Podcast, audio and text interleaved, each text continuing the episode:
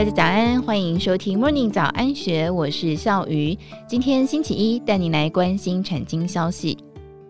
荷兰半导体设备大厂艾斯摩尔将启动史上最大的在台投资。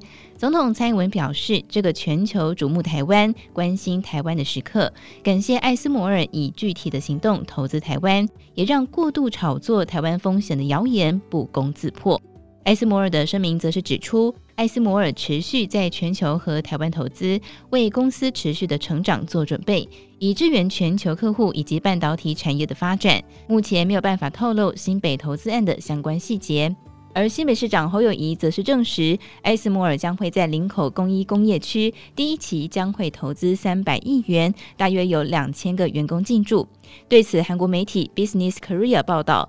艾斯摩尔执行长温彼得在去年十一月份视察艾斯摩尔在京畿道华城的韩国业务，宣布将会在二零二五年之前在韩国东滩投资两千四百亿韩元。当地政府表示，这是艾斯摩尔对海外分公司有史以来规模最大的投资案。总统蔡英文在十一月十五号接见艾斯摩尔执行副总裁兼首席营运长施耐德等人。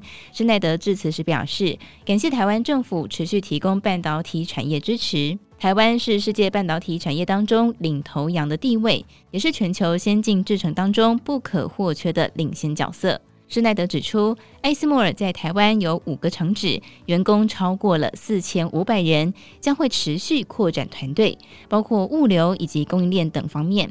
艾斯摩尔会持续的加码投资台湾，并且支持台湾的客户群以及全球半导体产业。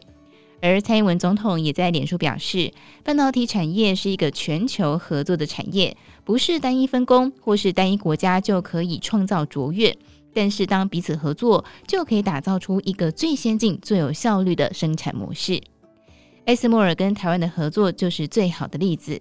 从二零零三年艾斯摩尔在新竹成立子公司以来，跟台积电等台湾厂商一起成长茁壮，而台湾更是成为了全球唯一 DUV 光照传输模组的制造基地。